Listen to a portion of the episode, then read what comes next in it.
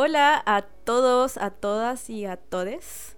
Esta vez les traemos un capítulo especial en Entre Cruces, nuestro querido podcast, en honor al pasado 8 de marzo, el día que se conmemora el Día de la Mujer. Decidimos eh, como colectivo sacar un capítulo especial que haga alusión a este día tan problemático, tan doloroso, tan hablado también. Así que en esta ocasión estamos acá con la Cata. Hello, ¿cómo están?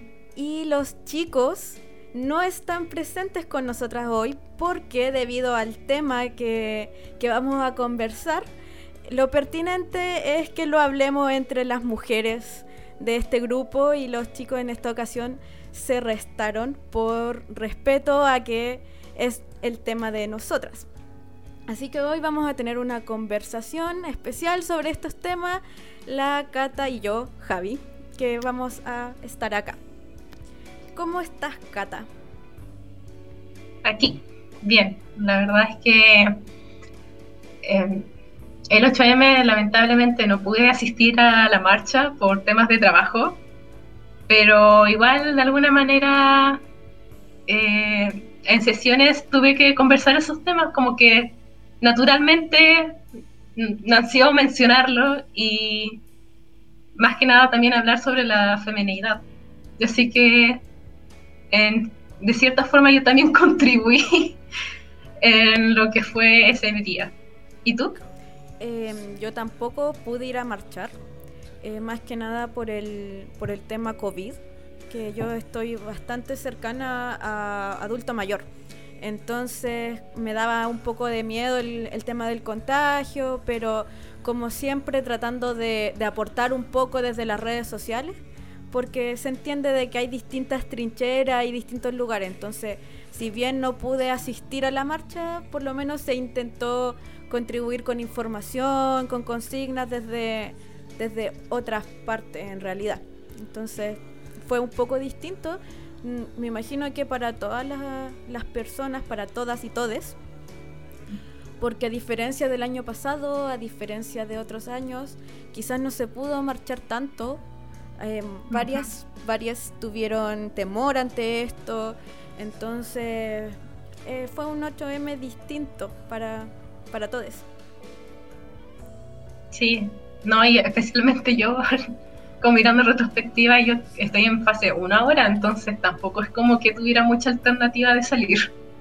Y no lo había considerado, pero es verdad. Cuarentena sigue estando, especialmente ahora de que subieron mucho los casos también. Tema aparte, pero sí, no, inolvidable. Acá también estamos en cuarentena, entonces eh, es como súper complicado, pero lo bueno es que pudimos conversar que ahora ya con la virtualidad podemos reunirnos como estamos nosotros acá, para que nuestros oyentes sepan estamos en distintas ciudades, pero unidas en el corazón. Entonces, em, por, lo menos podemos estar acá conversando de eso. Y por lo menos de lo que tú comentabas está este tema de de la femineidad, por así decirlo, que es un tema así muy, muy grande.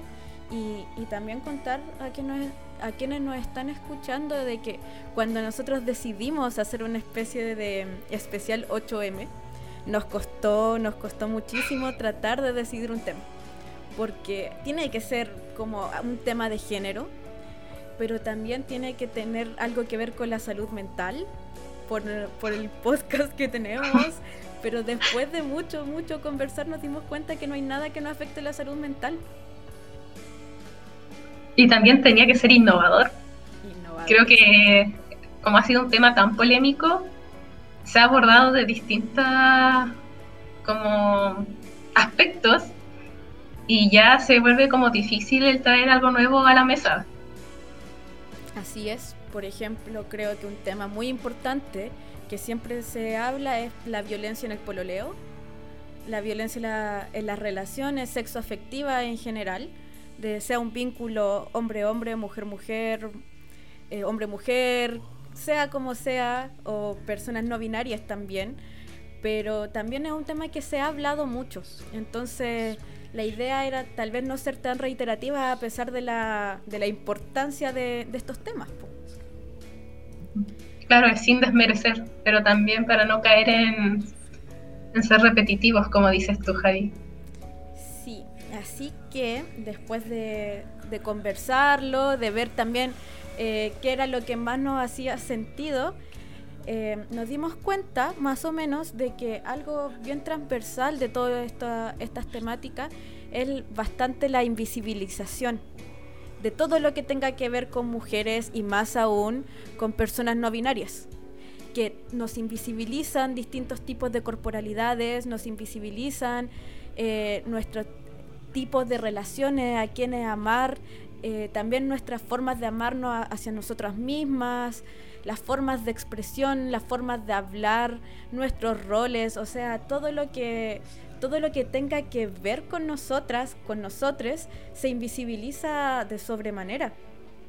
Entonces nos dimos cuenta de que, de que el hecho de no tener cabida en el mundo de lo social o que, o que no se te tome en cuenta es algo que afecta demasiado a la salud mental. Sí, de hecho, considerando el aspecto de los no binarios, eh, cuando las personas tienen una expresión de género más cercana a lo femenino y se consideran a sí mismos no binarias, eh, usualmente es como que se invalida o no se respetan tampoco los pronombres. En el caso de que también eh, tengan sexo biológico femenino. Es como si, si te presentas de la misma manera en la que naciste y te identificaron como mujer, como que no, no es respetado. Y es como, pero igual puede ser. Y, o incluso, no sé, si igual te ves como más andrógino, pero tienes aún ciertos como rasgos femeninos, serían, no sé, las caderas, los pechos, o la, la cara también, no pasas como piola, como que se dice passing, tampoco eh, respetan los pronombres o tu identidad en sí misma.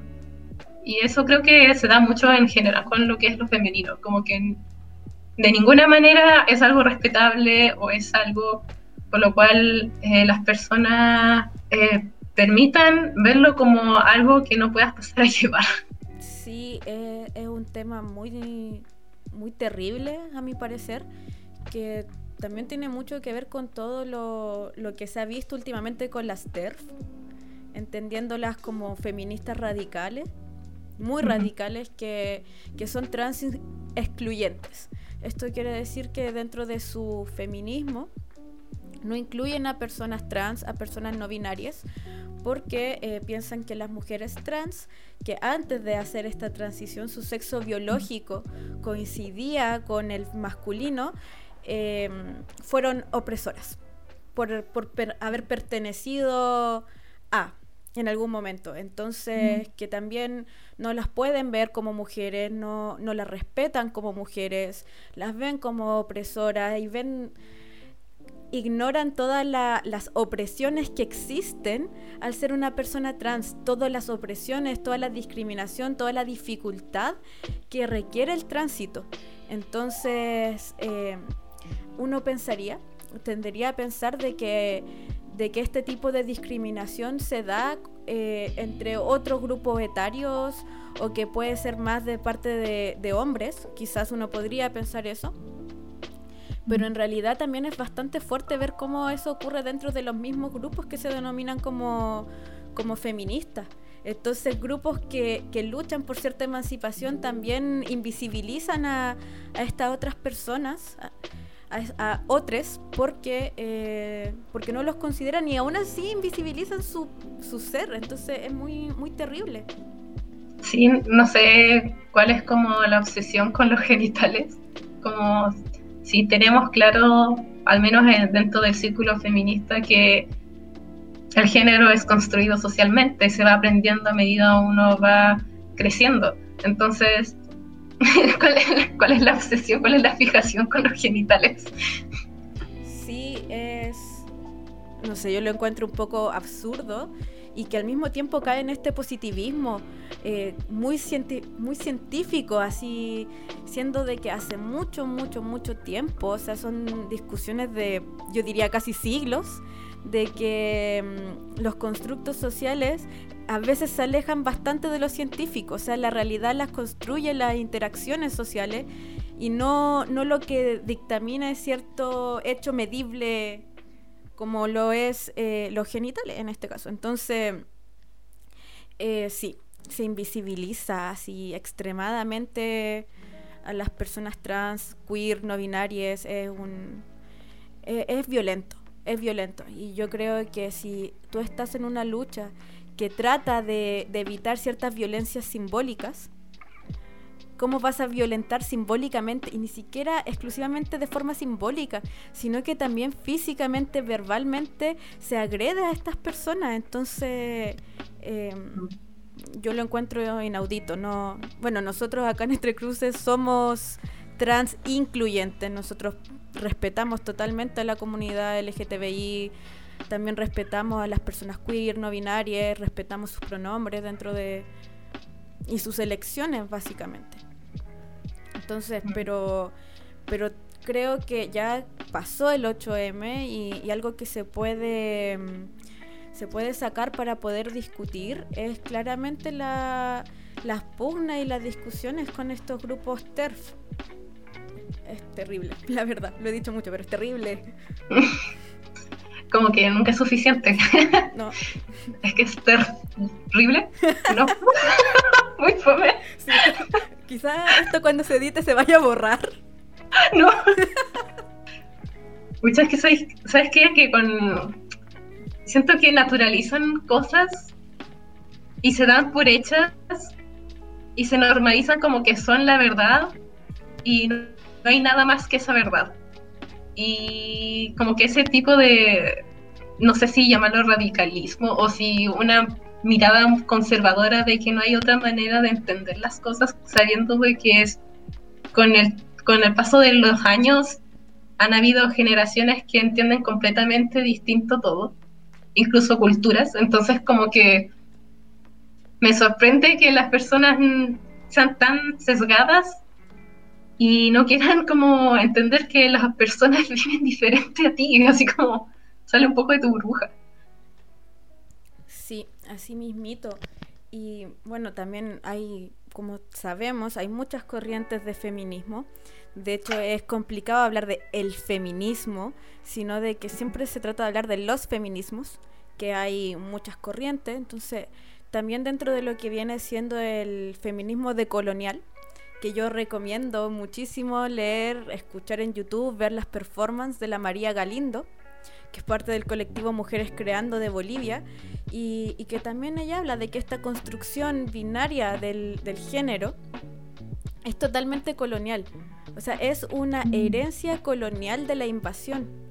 Entonces, eh, pero que muchas veces muchas otras culturas que fueron prácticamente extinguidas por el genocidio y también, bueno, también epistemicidio, que que se, también se borraron estas otras expresiones y empezó una hegemonía de lo binario, pero que antiguamente no era necesariamente así. Lo mismo ocurre no solamente con el tema como de genitales, igual eh, identidad quizás, sino que también tenía que ver con los, con los roles de género.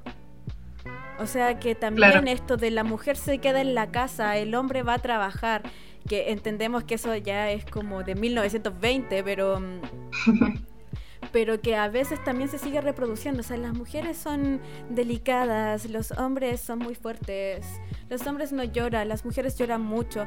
Que esas también son herencias coloniales, que no necesariamente eran así. O sea, también hay muchos muchos estudios culturales que indican de que, por ejemplo, en estas zonas del sur eran las mujeres, debido a su capacidad pulmonar, las que eran proveedoras porque pescaban, buceaban, o sea, eran quienes proveían de comida al, a la sociedad en la cual vivían. Entonces eso también desmantela esta idea del, del hombre macho proveedor. Pero finalmente, si nosotros reproducimos eso, es porque es una herencia del colonialismo. Interesante. Que las ellas las que cazaban. ¿Cierto? también de eso están las líneas, sea, esos feminismos de colonial, pero también hay varias líneas del, por ejemplo, el feminismo antiespecista, que está muy ligado a, movimientos veganos. Eh, tanto, bueno, sobre todo veganos abolicionistas, eh, pero que también tiene que ver con, con la interseccionalidad, de que ninguna hembra, ninguna mujer, ninguna hembra debe ser maltratada y ni, debe ser explotada. Entonces que en esta lucha no se dejen fuera a las hembras de otra especie, ya sea las vacas que, mm, que las, explotan para, para su leche, le quitan a sus terneritos para poder sacarle la leche, lo mismo con las gallinas, con sus huevos, entonces que, que invitan y critican mucho esto de, dejar a hembras de otras especies fuera de la lucha emancipatoria, porque las hembras de otras especies también son explotadas, también son maltratadas, e incluso debido a, esta brecha quizás del lenguaje, eh, son menos escuchadas aún. Entonces también están, están estas líneas de feministas antiespecistas que afortunadamente, para mí, Em, cada vez van como que hay más. Igual ha abarcado harto, yo creo que ha crecido mucho el, público que también se ha acercado mucho al veganismo por tanto las propagandas, por eh, el activismo en general, que ha aportado mucho en cuanto a su crecimiento como movimiento. De hecho, hasta ayer estaba viendo un concierto en stream de una banda chilena, que son dos chicas, y así que también puede considerarse parte del tema. Que, claro, pues, como que uno de sus videos musicales alude mucho a, la lucha eh, contra eh, la muerte y el abuso de los animales. Entonces, como que la letra alude así como no, no nos olvidemos, como que esto es importante y sigue sucediendo, seamos más activos, no permitamos eso, pero es curioso que hayan como tantas ramas feministas, a mí igual como que me llama la atención que así como de dónde habrá nacido, será como de un tronco que se fue creciendo a otras ramas, o siempre fueron varios, no sé si sabes de eso la verdad, algo así como una referencia histórica, eh, bueno, generalmente se dice que vienen como de las mujeres sufragistas, que eran quienes eh, luchaban para poder tener el voto femenino. Pero finalmente yo soy un poco de esta postura de que la historia generalmente es escrita por hombres. Entonces que debe haber un montón de otras movilizaciones y un montón de otras trincheras de lucha que, que se borraron o que no hay data de. Entonces. Seguramente. No tengo total confianza de que haya sido así, pero, por ejemplo, siempre se, se habla de que en los años de la Inquisición, o sea, uh, mucho tiempo atrás, la quema de brujas era que quemaban a, mujeres que tenían otros tipos de conocimientos, por ejemplo, que fueran parteras, que fueran curanderas. Entonces estos conocimientos ya ancestrales que quizás escapaban un poco del conocimiento de la ciencia moderna y que era impartido por mujeres, se penaba y se decía, no, son brujas y se persiguió a, a las mujeres y se quemaron vivas y se mataron mucho. Entonces se dice que al final eran mujeres aborteras, o sea, mujeres que asistían partos, mujeres que asistían aborto, y que se hizo todo eso para poder borrar de la historia también y eliminar a quienes nos ayudaban a nosotras como mujeres a tener cierta autonomía de nuestras corporalidades que era el conocimiento de nuestros cuerpos, era el conocimiento de nuestros procesos y cómo también autogestionarnos en ese sentido. Y eso es como mucho antes de las sufragistas. Entonces también yo creo que en la historia se han ido eliminando registros y se han ido eliminando eh, grupos, genocidamente grupos de mujeres. Entonces me cuesta creer y confiar mucho en, esta, en estas datas que existen. Pero, pero quién sabe. ¿ah? no, sí, es cierto. Como En general, cuando hay una mujer eh, que hizo algún tipo de hito histórico, sea científico, sea en el arte también, que es cuando uno piensa como en artistas famosos del pasado, suelen ser hombres y casi ninguna mujer. Y también con, el tema, al menos en el los movimientos LGTBQ, todo lo queer, al menos lo comenzó también una mujer trans eh, afroamericana. Y así que también como que esas cosas pasan, pero no se enseñan tampoco. No. No se invisibilizan, como es el tema de hoy. Sí, todo, todo esto se invisibiliza en el, eh, en el hablar, por así decirlo, en el conocimiento que uno se va compartiendo. Eh, por ejemplo, yo diría que recién yo soy hija de madre soltera y criada por puras mujeres, o sea, igual el feminismo, el tema de la equidad de género, eh, siempre fue muy fuerte en mi vida, pero aún así yo diría que no tenía mucho conocimiento de, de historia de, en ese sentido, o decir, mira, fueron estas mujeres en cuanto a la movilización, entonces, si bien yo crecí como con esta idea de que yo soy igual, o sea, se entiende el igual, somos diferentes, pero, pero que no soy menos, eh, también diría como que en la comunicación no, no se dio tanto el conocimiento de estos temas. Y eso que yo siento que crecí en un ambiente no tan machista. Machista igual, pero no tan machista. Entonces, cuesta mucho. O sea, yo pienso en la época del colegio. Postdata, la Cate y yo somos compañeras de colegio, amigas desde esos años. Entonces, eh, no recuerdo que en el colegio alguna vez nos pasaran algo así. Sí, recuerdo que en un acto a mí me tocó ser una poeta y tuve que decir unas líneas, pero lo recuerdas tú mejor que yo, no sé por qué. yo tengo pésima memoria y así que en verdad tiene sentido.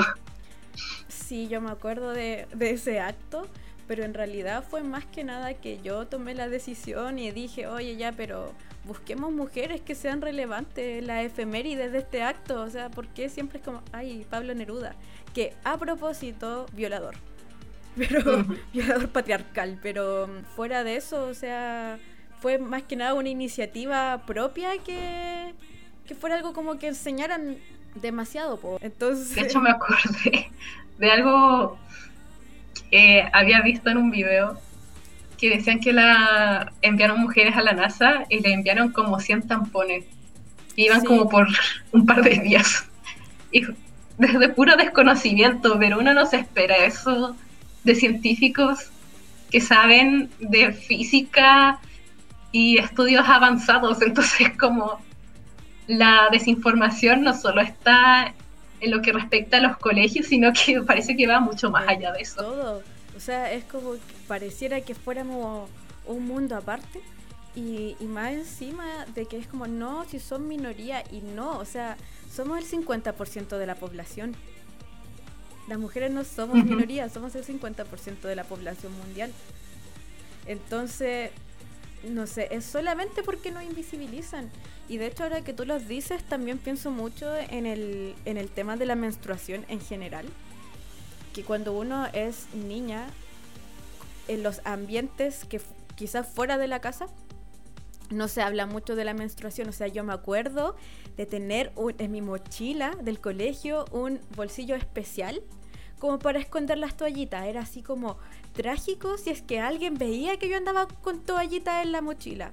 Y, y, lo mismo, así como que llegaba el momento súper normal de que tú tenías que ir a cambiarte la toallita, si pasaba ahí todo el día en el colegio, y así como súper escondida, porque ay, que nadie te vaya a ver y que los niños no lo vean, y por ejemplo, si es que alguien te veía la toallita, era como que te molestaban, y siendo de que es algo como, es un proceso muy común que nos ocurre cuando, cuando tenemos cierta edad, cuando nos estamos acercando a la adolescencia, nos llega la regla y, y generalmente, porque no todas las mujeres menstruan, pero generalmente las que lo hacemos eh, nos llega una vez al mes.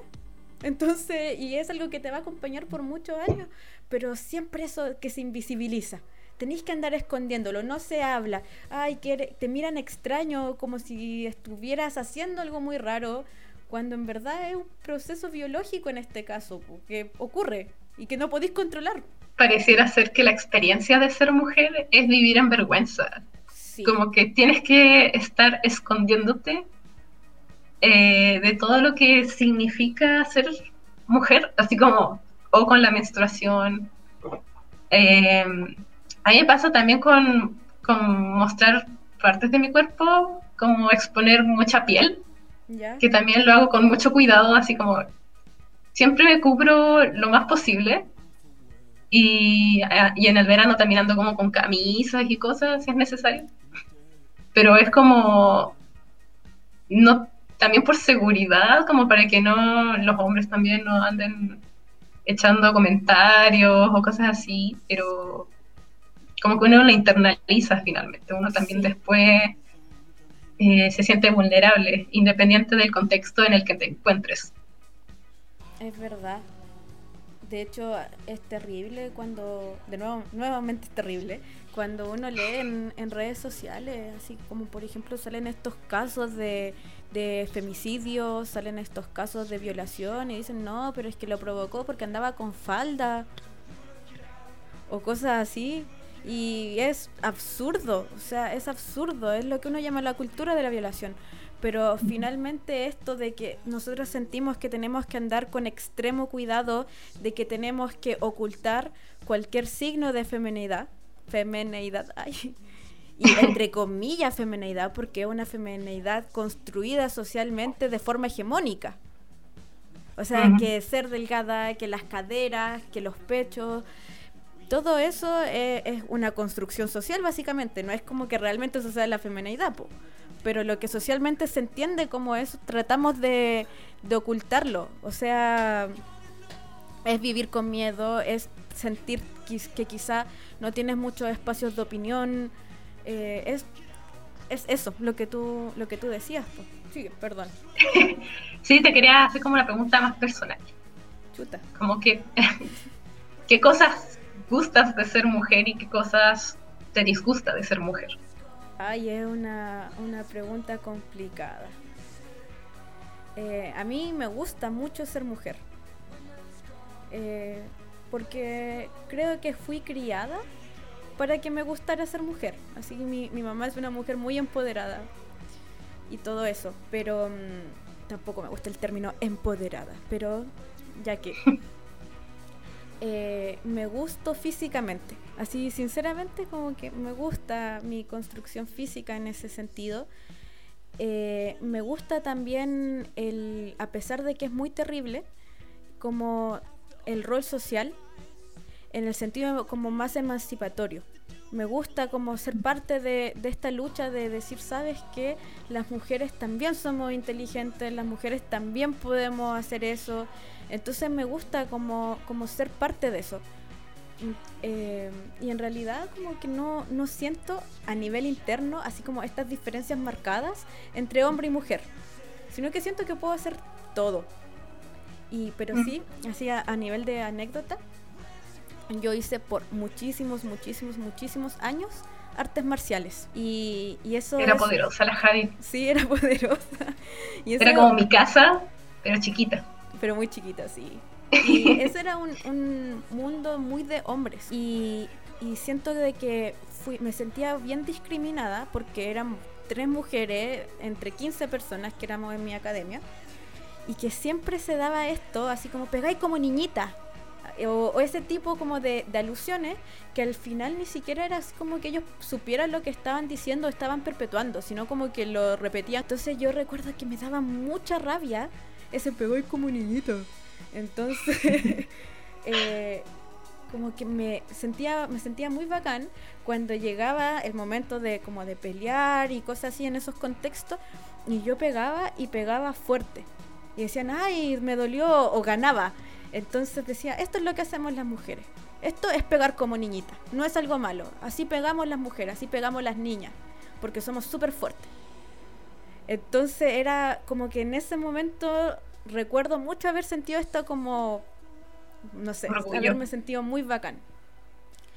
Pero lo que no me gusta es como el estereotipo, el estigma sea, me, me ocurría mucho cuando iba en el colegio sobre todo, que, que yo sentía de que yo sabía más que ciertos niños pero cuando llegaban las instancias de competencia, cuando llegaban como esos momentos, siempre elegían a los niños o siempre le preguntaban más a los niños. Y a pesar de que yo me sentía como más capaz, sentía como esa discriminación por ser mujer. No, no me gustaba. Mm. Y, y por ejemplo, el hecho de que de no quizás de no poder vivir también las emociones, o sea, que te digan que eres histérica porque te quejas de algo. Yo nunca he escuchado que a un hombre que se queje le digan histérico. Nunca he escuchado a un hombre que le digan eres histérico. Pero que a una Ay, Freud hizo de las suyas. Maldito seas Freud. y después le, la hija salió lesbiana. Eco, mira, como escupía el aire te cae en la cara.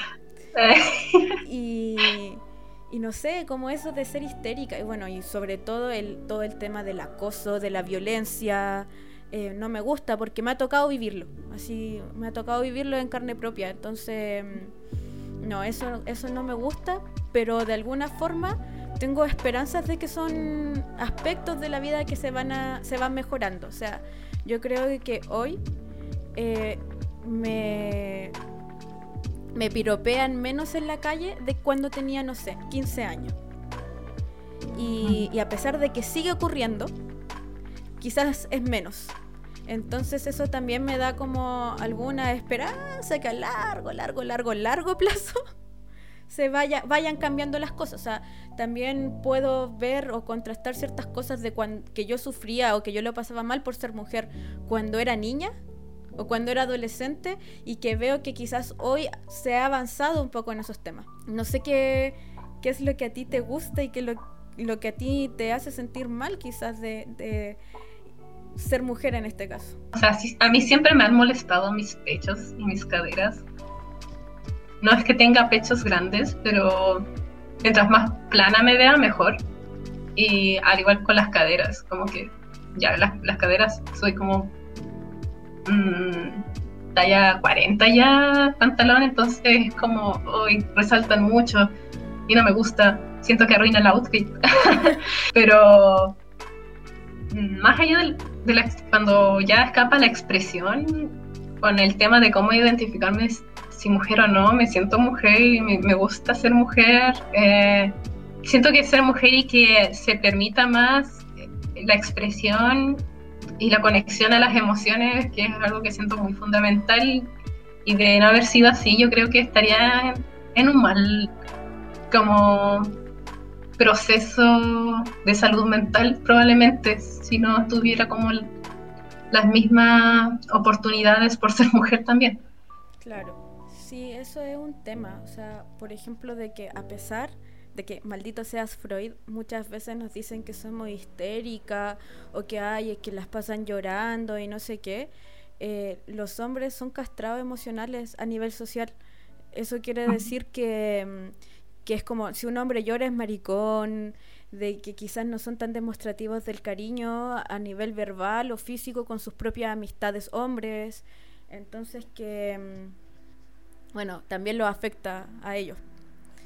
Em, así que no sé, como que a pesar de que por una parte eh, nos discriminan quizás por ser emocionales, también es, lo que tú dices, o sea, por lo menos podemos expresarnos emocionalmente a, un nivel mayor, quizás. Bueno, y también queríamos comentarles, lo conversamos con la Cata, que leímos una entrevista bastante interesante que a ambas nos llegó a nivel emocional queríamos compartirla. Está en Posta. Es una entrevista hecha por Laura Fernández, bastante buena la, la entrevista y dice, exclusiva con la autora María Sherman, las fangirls estamos aquí para desmantelar al patriarcado es una entrevista que, que hace y es ese tema que a mí me gustó mucho, me gustó mucho la entrevista, así que queríamos compartirlo, queríamos conversarlo hoy día. Así que, Cata, ¿qué, qué te pareció a ti? No, a mí también me llamó mucho la atención porque eh, tanto tú como yo en el colegio éramos fangirls cada una de lo suyo también, tanto de lo musical como del anime y siempre como que lo miraban en menos, en el sentido de que por ser algo con lo cual nosotros conocíamos mucho o pasábamos mucho tiempo en eso, era tema de burla. Sí, de hecho para mí ha sido un tema que a nivel como de salud mental me afectó y me ha afectado mucho hasta, hasta el día de hoy en el tema sobre todo de la ansiedad social, así como de, de saber que tú al expresar tus gustos te van a discriminar o se van a burlar o cualquier cosa, entonces quizás desarrolló una especie de hermetismo en ese sentido, pero siento de que obviamente que todo ocurre y que esto también le ha ocurrido a hombres y todo eso, pero siento que por lo menos al nivel de las mujeres y también de personas no binarias, me imagino que ocurre mucho, o sea, esto de tener que estar constantemente validando tus, tus gustos, de, de que te molesten por ser quizás fangirl o y en, el sentido de que a las fangirls se le dice que son histéricas, las groupies. Entonces, no, es, es un tema súper complicado y que de verdad siento que lo vivimos. Especialmente si hay como grupos de fans que son predominantemente hombres.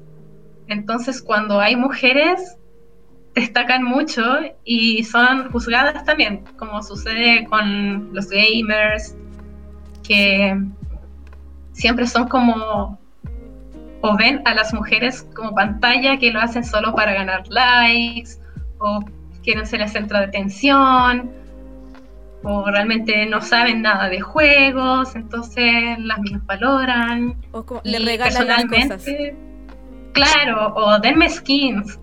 Eh, pero personalmente eh, yo soy como muy lectora de cómics y también es un círculo en ese sentido eh, en mayor medida de hombres.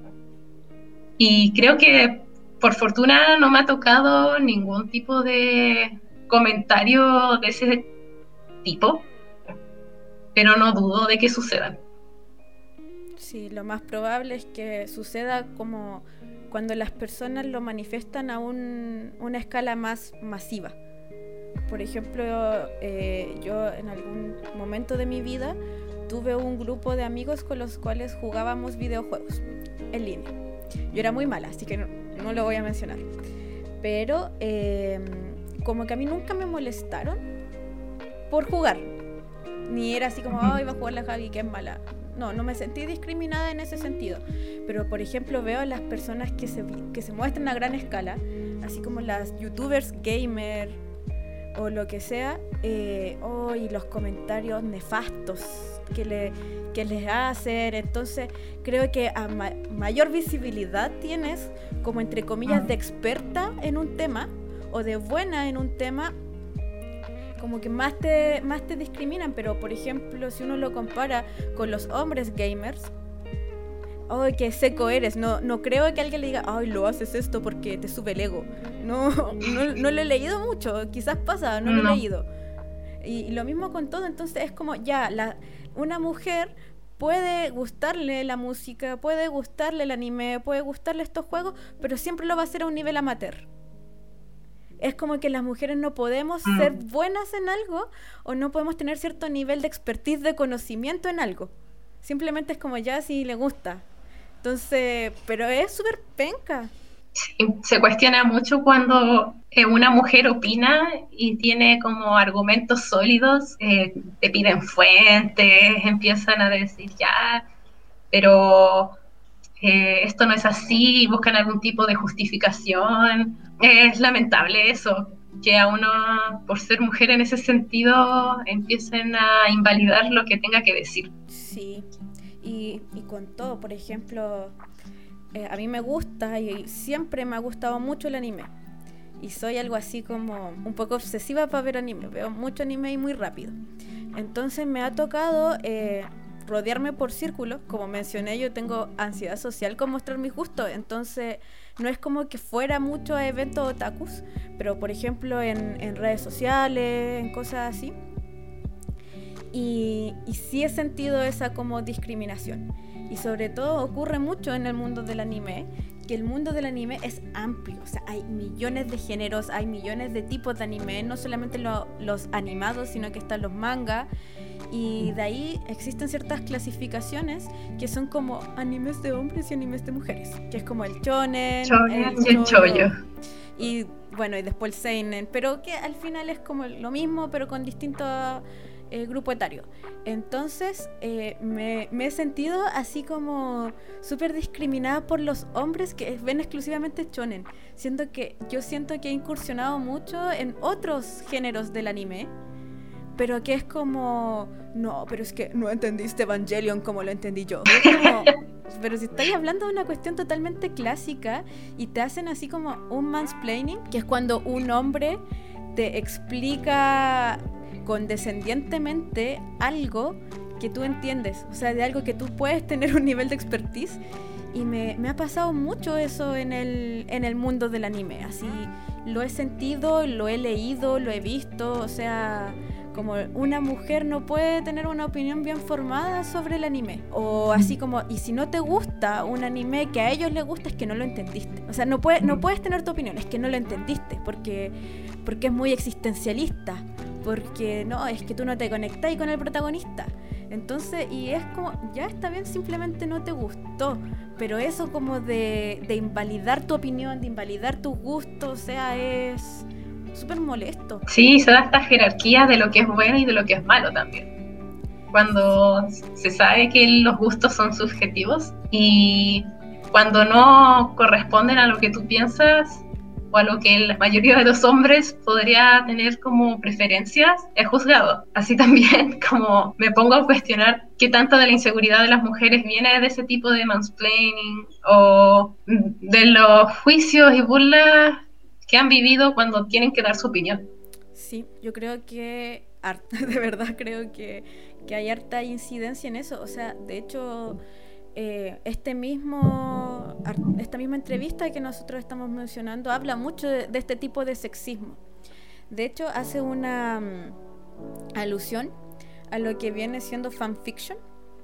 Para quienes no saben, fanfiction es una, mm, es una plataforma muy similar a Wattpad o AO3, eh, que son unas plataformas en las cuales tú te haces una cuenta y escribes historias ficticias claramente con personajes de algún fandom.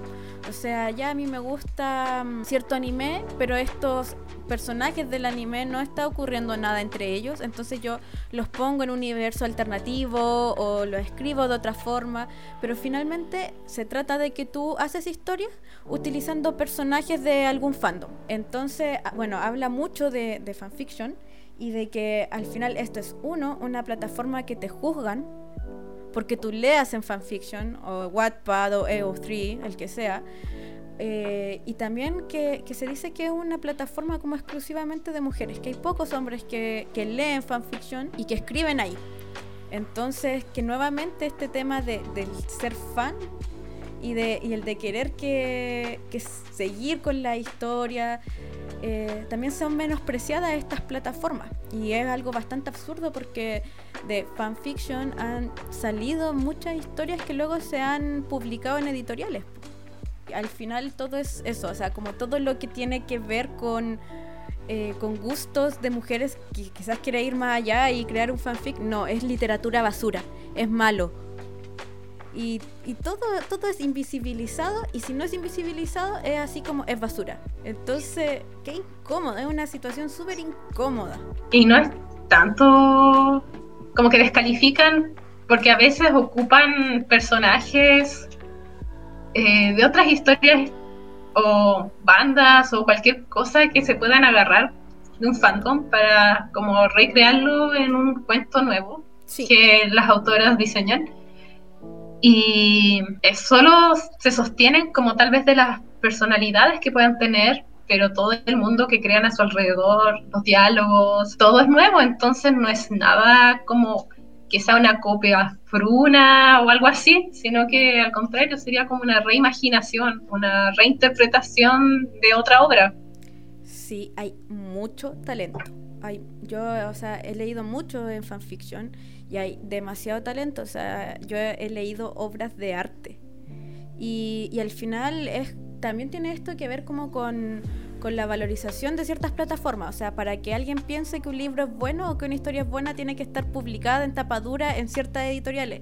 Y no, pues todas las plataformas de creatividad son igualmente válidas. Entonces, leas fanfic, leas cómic, leas manga, lo que sea, o sea, independiente si está publicado de forma oficial o no, es válido y es bueno. O sea, eso no determina para nada la calidad. No, claro, es lo que sucede con el conocimiento también. Tiene que ser académico, de lo contrario no vale. Así es, así. ¿Cuáles son tus fuentes bibliográficas ahora?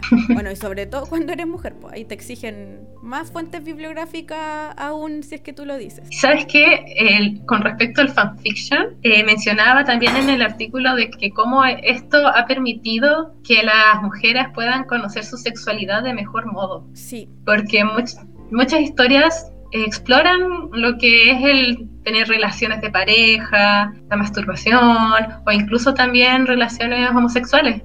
Y eso es algo que en la edad que al menos yo y tú conocimos fact fiction era completamente desconocido eh, dentro de nuestro círculo, tanto de colegio como en la vida en general, eran temas tabús especialmente en los años en los que estábamos yendo al colegio. Entonces, eh, fanfiction permitió mucho el aprender de eso.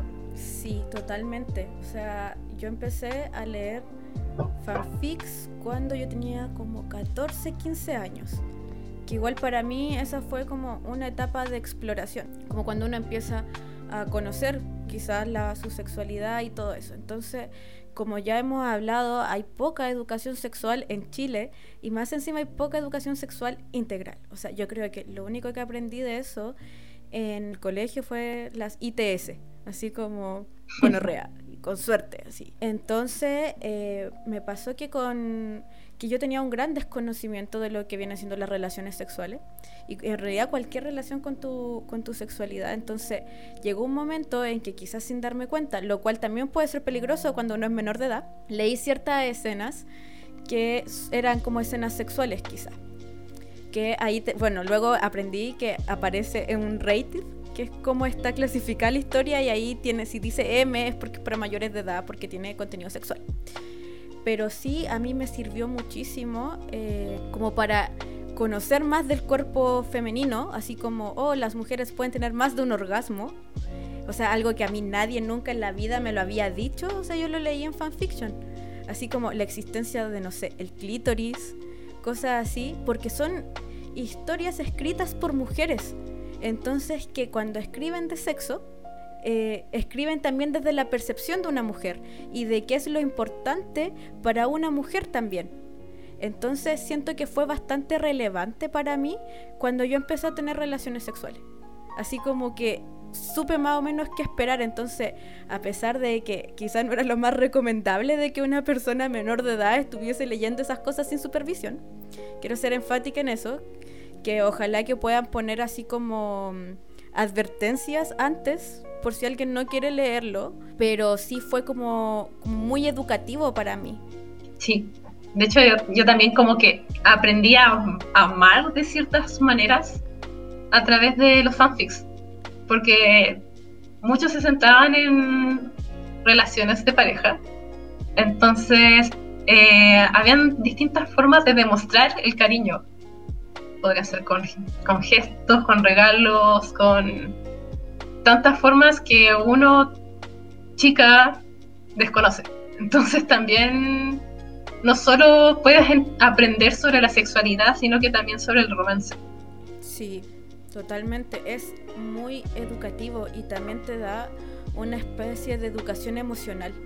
Que tú llegas a sentir cierta empatía con el dolor, con, con la experiencia que ellos están viviendo y de alguna forma eso también te prepara a ti para poder vivir ese tipo de experiencias, que estamos hablando que estábamos como en plena adolescencia, entonces eran experiencias muy ajenas a nosotros y que uno estaba recién explorando.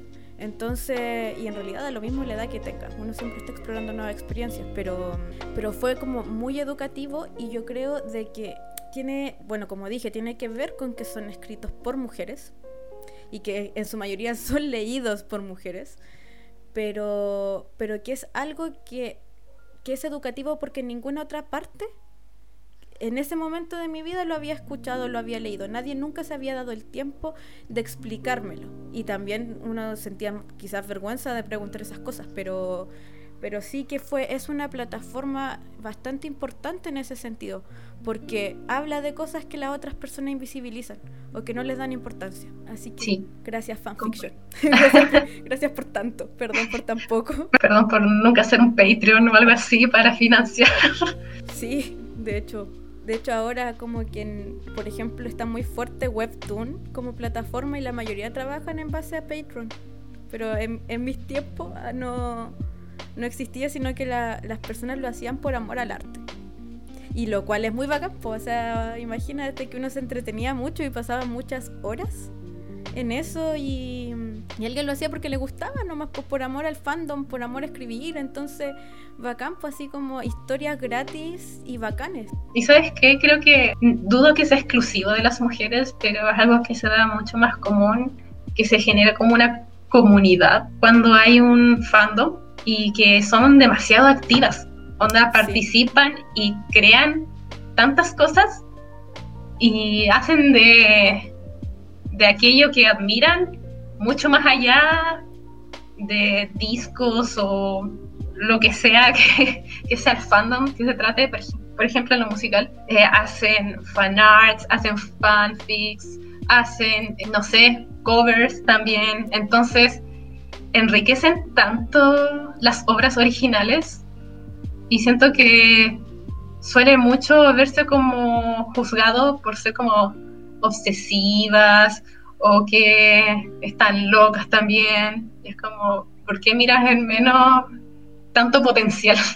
Sí, por eso la, la, entrevista dice, o sea, el título es Las fangirls estamos aquí para desmantelar el patriarcado. O sea, fuera de que te gusta o no mucho algo, es una forma de generar comunidad y es una comunidad que se mueve mucho. O sea, independiente de qué fandom se esté hablando, o sea, ahora se ve con estos de lo, del K-pop. O sea, fandoms enormes. Pasó en algún momento con One Direction también, que no es como música que nosotros escuchemos, pero que es algo que es importante ver a nivel de, de fenómeno, cómo mueven así la, la merch, la merch, que es la como las poleras, en realidad cualquier mercancía hecha oficialmente que aluda al grupo. Entonces, de verdad es un rol importante y que esperemos que de aquí en adelante eh, deje de existir tanto sexismo y, y, que nos tiren tan para abajo porque nos gusten cosas. Concuerdo, concuerdo. Sí, así que bueno, les dejamos la invitación de que ojalá puedan eh, leer esta entrevista, que es bueno y que reflexionemos también con esos temas. Y no sé, palabras al cierre, Catita. Mm, me gustó mucho la conversación, fue bastante interesante y divertida, con, tallas internas también. Y la verdad es que ojalá de algún modo no hiciéramos de estas cosas particularmente de mujeres. Ojalá se extienda algo más allá para que no caiga en, ser mal visto. Qué lástima que con que tenga el, estigma de ser mujer tenga que ser mal visto. que ser mujer no sea sinónimo de algo malo. Solamente eso. Ah, me emocionó. No. Sí, es que es verdad que ser mujer le gusta a las mujeres, está dicho por una mujer. Eh, cuando se ve como un nivel más social, igual tiene un estigma negativo, como que solamente por eso, entre comillas, se le baja calidad, siendo que no es así. Que hay un montón de mujeres que hacen una pega muy bacán, una pega, un trabajo, un trabajo muy bueno, muy bacán, que, que también tenemos roles muy importantes que, y que independiente de eso, o sea, tampoco hay que ser exitista de que oh, toda mujer tiene que ser extremadamente destacada, sino que somos seres válidos. Nuestros gustos son válidos, lo que, nuestros disgustos también son válidos, nuestras emociones, nuestras quejas, nuestras demandas, todo es válido. Entonces que se nos deje de ver como ciudadanas de segunda clase y, y que nos vean que somos válidas, po, que no somos invisibles, que no hay que seguir invisibilizando nuestros, nuestros gustos, que son igualmente válidos que todos, que son igualmente bacanes y que en realidad hay que parar con esta jerarquía, con esta jerarquía de, ay, esto, esto es bueno, esto es malo en cuanto a, a los gustos, en cuanto a, a qué cosas disfrutamos y qué cosas no disfrutamos. Y eso también no es solamente como un llamado hacia los hombres, sino que una llamada, un llamado hacia todos. Sí, sí, todos en algún momento caímos en eso. Sí. De hecho, claro, uno cuando era chico, chica, eh, miraba menos, por ejemplo, a los Jonas Brothers, cuando eran de su época. Vintage.